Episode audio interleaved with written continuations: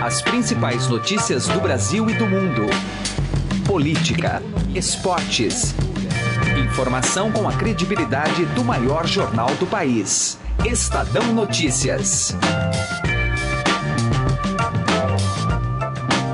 Olá, tudo bem com você? Eu sou Gustavo Lopes e está começando a partir de agora mais uma edição do Estadão Notícias, nosso podcast com análises, entrevistas e informações sobre os temas mais importantes do momento no Brasil e no mundo.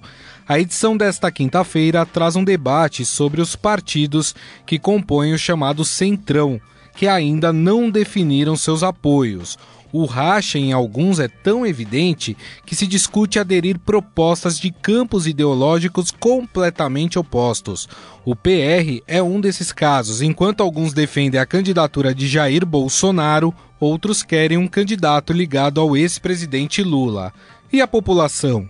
Os candidatos não deveriam abordar temas de interesse público ao invés de tentar agradar partidos políticos?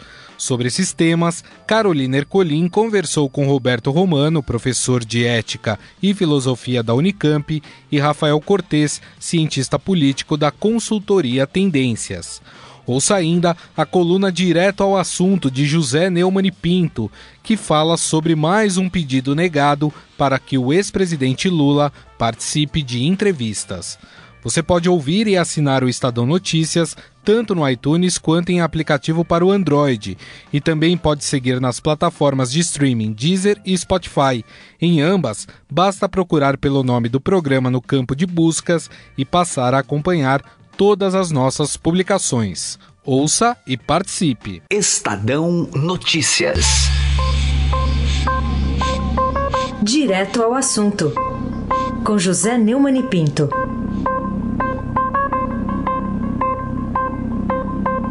A juíza Carolina Lemos, da Vara de Execuções Penais de Curitiba, negou um pedido do fotógrafo de Lula, Ricardo Stuckert, que já tinha sido negado, aliás, no dia 11 de junho, para fazer fotos, gravar vídeos e depoimentos do presidiário mais famoso do Brasil, na sala de Estado-Maior, na Superintendência da Polícia Federal, em Curitiba, para espalhar pela militância e pelo Brasil. O pedido foi feito pelo advogado Luiz Fernando Casagrande Pereira, que alegou não a participação na campanha, mas o interesse público coletivo em ter conhecimento da situação do ex-presidente dentro do encarceramento. Né?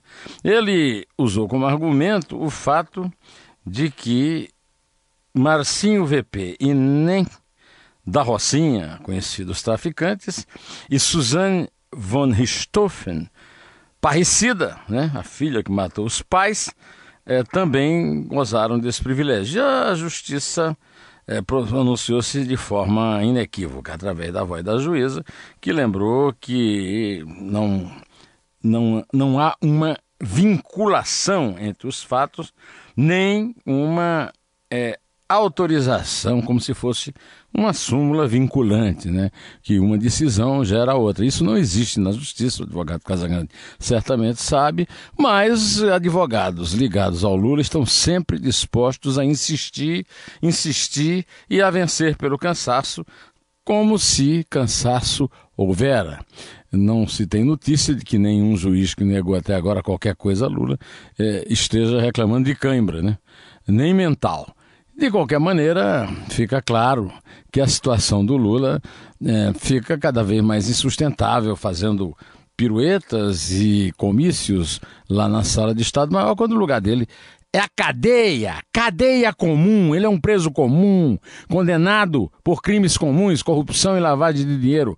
O lugar dele é o inferno prisional nacional. José Neumann e Pinto, direto ao assunto. Estadão Notícias.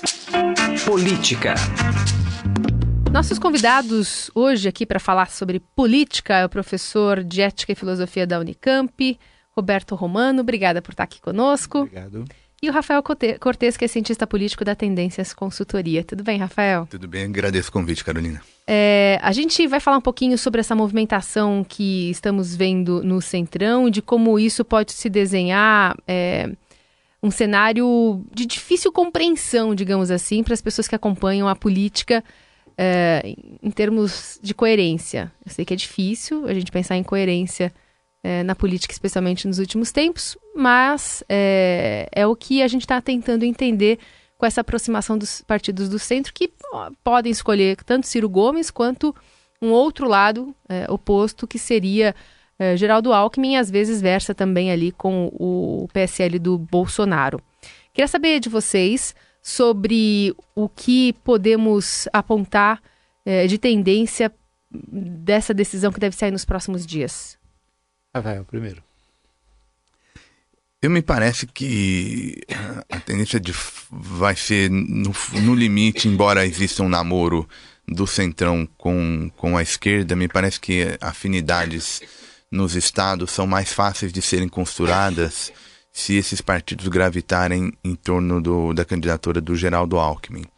O que é complicado, na verdade, é que o Centrão também não é uno. Né? Então tem umas divergências entre eles que tornam mais imprevisível a postura desses partidos até é, a eleição de 18 e é curioso notar como mesmo às vésperas das convenções partidárias as legendas não sabem para onde caminham e não sabem para onde caminham no fundo porque não existe um nome que dê é, para ser apontado como favorito é, o que aí reforça a incerteza com que eles tomam as decisões e enfim e a gente fica aguardando o resultado final desse xadrez. Olha, eu tenho como símile histórico para essa situação que nós estamos vivendo em termos de partidos, a, a, a decadência do Império Romano. É, no Império Romano, aquele pretoriano que tinha mais soldados mandava por dois dias em Roma. E depois é, outro mandava e outro mandava. Quer dizer, você não tinha mais instituições, nem o imperador, nem o senado, para garantir é, uma certa estabilidade. Né? Então, é, é isso. Você tem é, pretores, né, que são donos de partidos. Alguns são donos mesmo, né, são propriedade privada deles. E eles é, jogam segundo o seu interesse, que não é, muitas vezes, o interesse político mais amplo, é o interesse mais miúdo, né? É aquele que é, se, se conhece bem com fisiologismo. Quanto, quanto você me dá se eu te uhum. apoiar, né? Então, é, isso torna, de fato, a, essa eleição sui generis. Você não tem candidatos hegemônicos, salvo o Lula, que tem uma porcentagem grande de intenção de voto.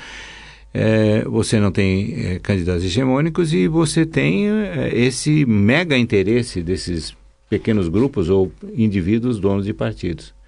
E aí nós chegaremos em outubro eh, sem nenhuma definição mais estável, porque não dá para confiar numa aliança que pode ser quebrada a qualquer momento pelo interesse dos dirigentes desse ou daquele, daquela agremiação. Uhum.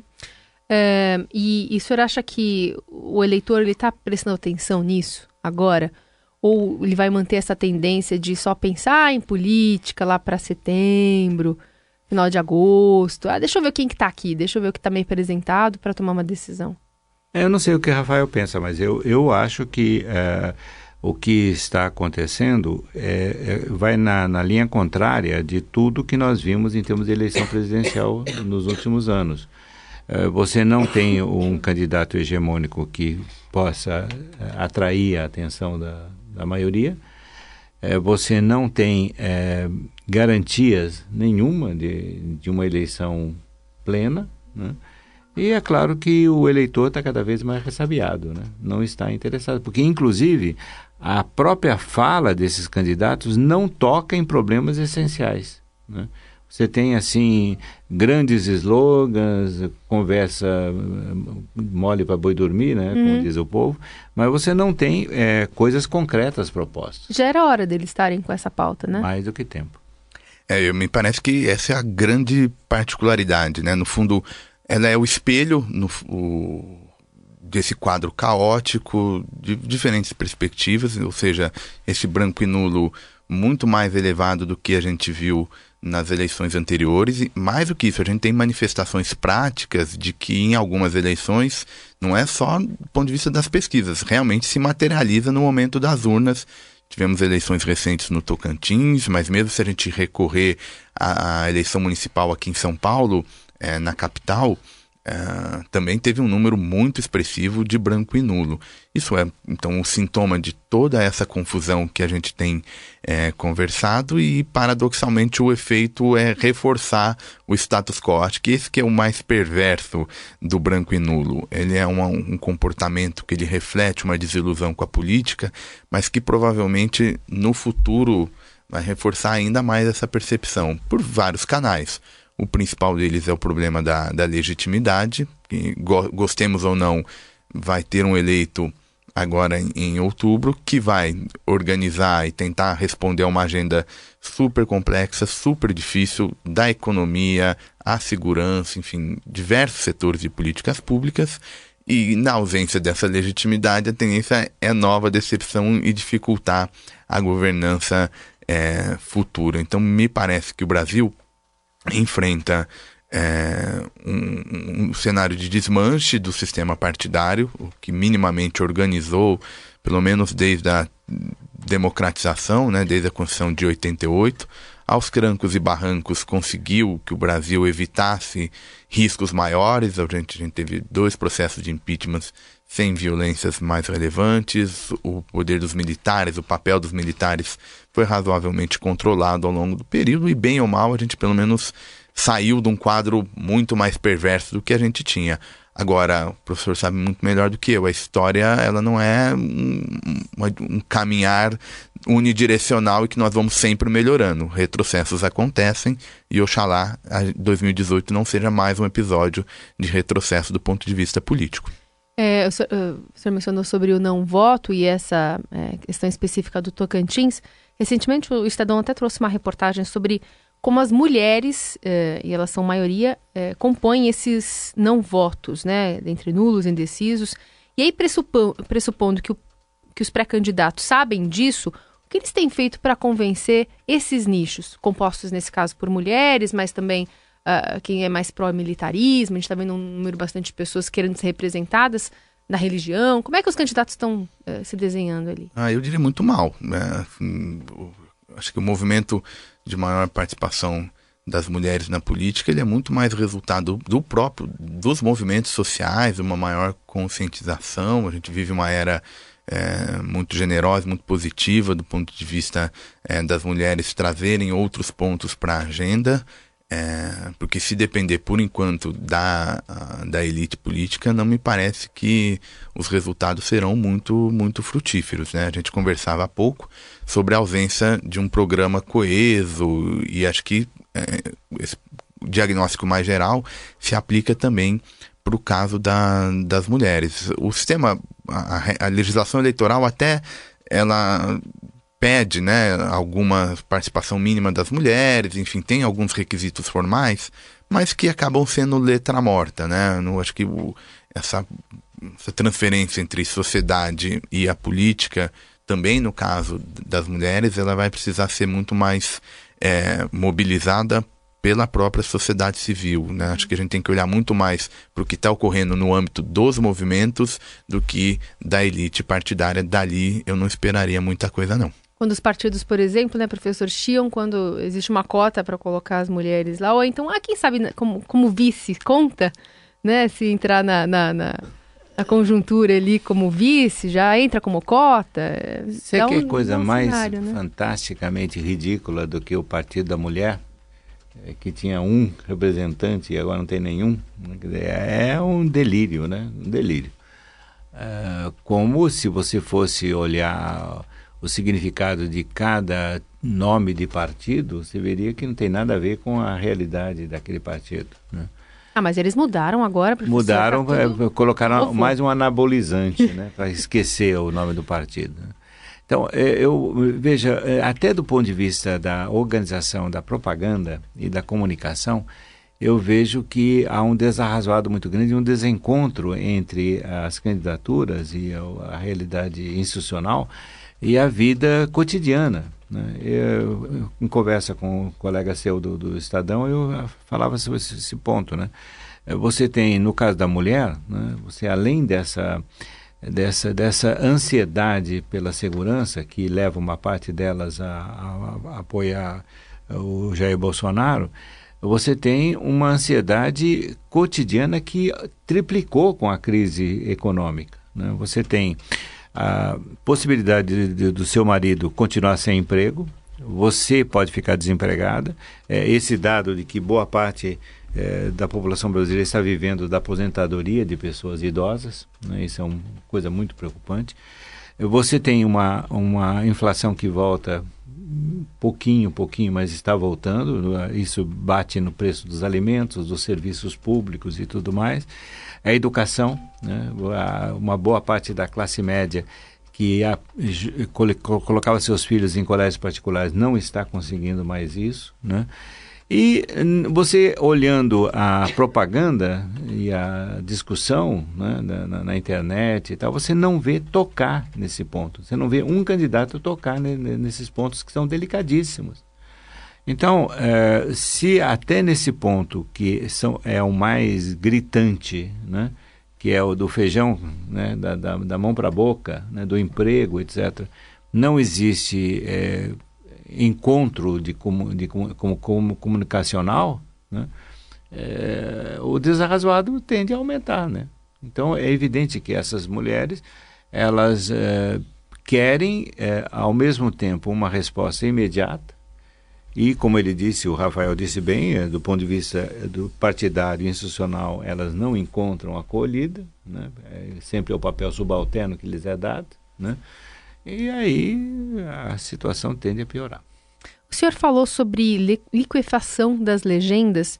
Eu queria colocar no contexto é, esse conceito que o senhor usou numa reportagem também do Estadão, é, quando a gente fala de pauta bomba.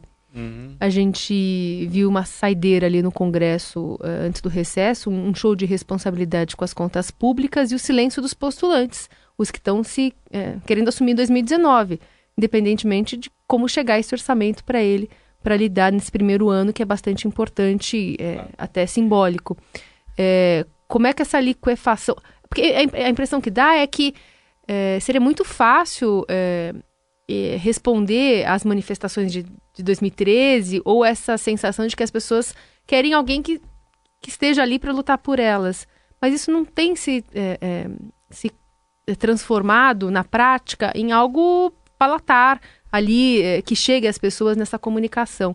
Por que não está chegando, professor? Olha, veja, é, é, esses partidos, eles abusaram e abusam sempre é, de uma receita que é uh, muito comum, inclusive em partidos que, estrangeiros, na Alemanha, etc., que é o apadrinhamento. Veja nesse caso das agências reguladoras, o que eles fizeram. Uhum. Né?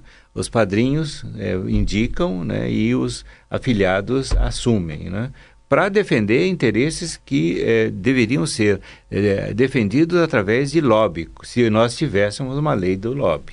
Né? Então, eh, essa situação toda tende a criar ainda mais conflitos, porque, evidentemente, nessas agências reguladoras, você terá uh, aquele que vence e aquele que perde. Eu, eu, não estou falando de gente pobre, estou falando de interesses econômicos nacionais e internacionais. Uhum. Que não são, é, que não passam por regulação mais, mais realista, mais técnica, inclusive. Então, veja, esses partidos eles estão é, de fato assinando o seu é, título de óbito, né? óbito social. Agora, do ponto de vista é, institucional, eles continuarão, porque enquanto existir um, formalmente uma república, eles estarão ali. Mas me parece que, do ponto de vista real, eles tendem a perder toda e qualquer representatividade. Eles não ficam nem ruborizados, né, né, Rafael? E aí, inclusive, alguns desses, o Meirelles, por exemplo, é uma pessoa que tem a pauta na, na economia, né, que poderia é, ter um discurso mais forte nesse sentido, tá, quem sabe só para popularizar nas pesquisas. Né? É, tem um elemento mais estrutural que é o problema que os partidos não têm reputação. É, note que curioso, né? Um dos partidos que são talvez os os maiores objetos, né, que foram mais alvo de investigações mais recentes, o PP, é, é o partido que mais cresceu é, em termos de número de deputados com toda o troca-troca partidário.